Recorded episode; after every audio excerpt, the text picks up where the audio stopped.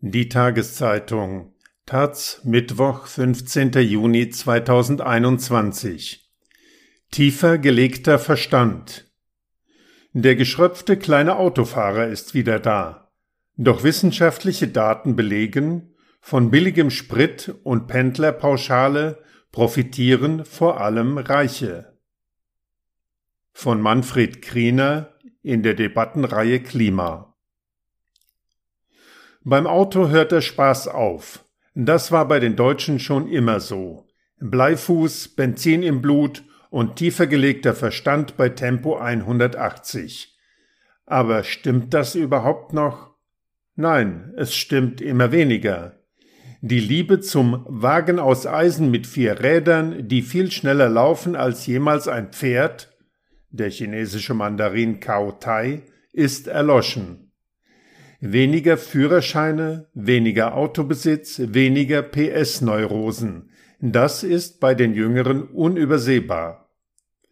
Der fossile Automobilismus hat mit Stau, Gestank und Klimakrise, mit Flächenfressen und Stadtzerstören seine Reize verloren. Der Lack ist ab. Es gibt neue, andere Lifestyle-Produkte. Auch das Fahrrad ist eines.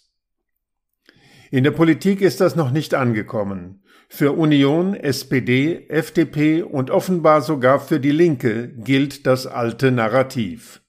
Das Auto ist die glitzernde Wunschmaschine und der Autofahrer ein unter Naturschutz stehender Akteur, der vor dem Umweltzirkus grüner Latzhosenbrigaden beschützt werden muss. Der groteske Streit um die Benzinpreise bestätigt die alte libidinöse Bindung zwischen Politik und Autofahrern und Autoindustrie. Kaum hat Annalena Baerbock ihre Hochrechnung von 16 Cent Spritpreiserhöhung durch die von der Bundesregierung eingeführte CO2-Bepreisung ausgesprochen, stacheln die Autoparteien reflexartig die Benzinwut an. Sie lassen den prototypischen Fabrikarbeiter mit dem mühsam abbezahlten VW Polo wie Kai aus der Kiste auferstehen. Der von steigenden Benzinpreisen geprügelte Familienvater wohnt mit vier Kindern draußen auf dem Land und quält sich täglich im Kleinwagen durch die Staus zur Arbeit, wo er am Fließband Schrauben dreht und abends erschöpft nach Hause fährt, um dort den Cent umzudrehen. Deshalb Billiger Sprit um jeden Preis. Doch diese Figur ist ein nach Belieben instrumentalisiertes Phantom, eine verkehrspolitische Fata Morgana. Die automobile Wirklichkeit sieht ganz anders aus. Die von Verkehrswissenschaftlern erhobenen Daten belegen eindrucksvoll, dass nicht die kleinen Leute, auch nicht die Frauen, sondern vor allem einkommensstarke Männer von niedrigen Spritpreisen und Pendlerpauschale profitieren. Gutverdiener wie Manager und Ingenieure pendeln auf doppelt so langen Strecken wie Menschen mit einfacher beruflicher Tätigkeit. Die externen Kosten des Autos und sogar die Subventionen zahlen dagegen diejenigen, die gar kein Auto haben. Die gibt es.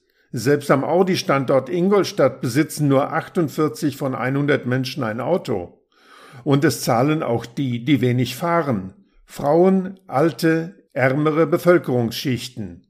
Männer fahren sehr viel längere Distanzen und fahren generell mehr Auto. Alte und Arbeitslose fahren weniger. Wer wenig verdient und damit auch wenig oder keine Steuern zahlt, profitiert kaum oder gar nicht vom Steuerabzug durch die Pendlerpauschale. Die weiten Strecken fahren nicht die Armen, sondern die Reichen, die heftig vom Staat auf Kosten der anderen für jeden Kilometer steuerlich erheblich subventioniert werden. Das Wunderbare an der Sache ist nun, dass bei steigenden Benzinpreisen die Politik wegen der Ärmeren interveniert, gerne gesehen von den Begüterten und Subventionierten, die sofort noch mehr Subventionen einfordern.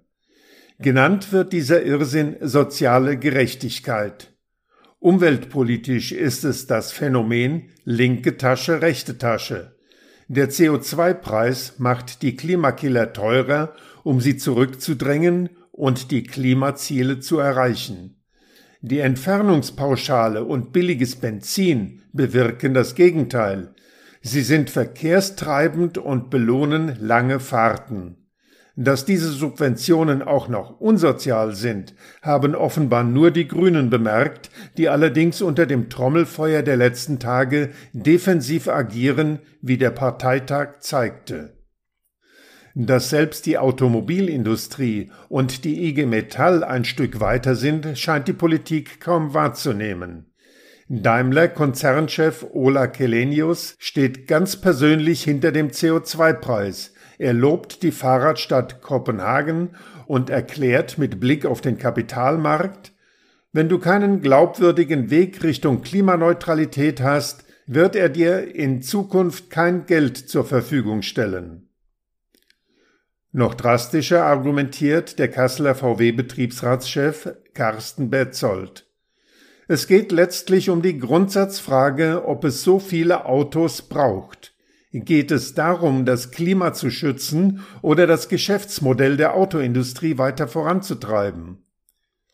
Mit der aktuellen Verkehrsdichte Europas und der USA werden wir den Planeten nicht retten, dann können wir den Laden zumachen. Das ist eine andere verkehrspolitische Tonlage. Aber in Umfragen sprechen sich doch 75 Prozent der Deutschen gegen höhere Benzinpreise aus. Ja, aber sie hätten auch gegen höhere Preise für Busse und Bahnen gestimmt. Man hätte sie auch fragen können, ob das Auto weiter subventioniert oder ob der Benzinpreis irgendwann die ökologische Wahrheit sagen soll. Der Streit zeigt, wie wenig Faktenwissen in der Klimapolitik vorhanden ist. Die Solidarität aus den Anfängen der Corona-Pandemie ist bei der viel größeren Herausforderung der Klimakrise sowieso wieder verschwunden. Das gipfelt in der Forderung von Verkehrsminister Scheuer nach CO2-Preisbremsen und gemeinsamen Erklärungen mit Olaf Scholz gegen hohe Benzinpreise in der Bild-Zeitung. Ungeniert wettern SPD und Union gegen ihre eigenen Beschlüsse, unterstützt von Tankstellenwächtern der Linken, die bei der Gelegenheit nicht mal günstige Preise für öffentliche Verkehre fordern. Die Wahrheit ist, eine ökologisch orientierte Klima- und Verkehrspolitik und jede neue Autobahn weniger ist nicht nur ein ökologischer, sondern auch ein erheblicher sozialer Gewinn, insbesondere durch bessere Lebensverhältnisse. Um das zu sehen, muss man freilich die Windschutzscheibenperspektive für einen Moment verlassen.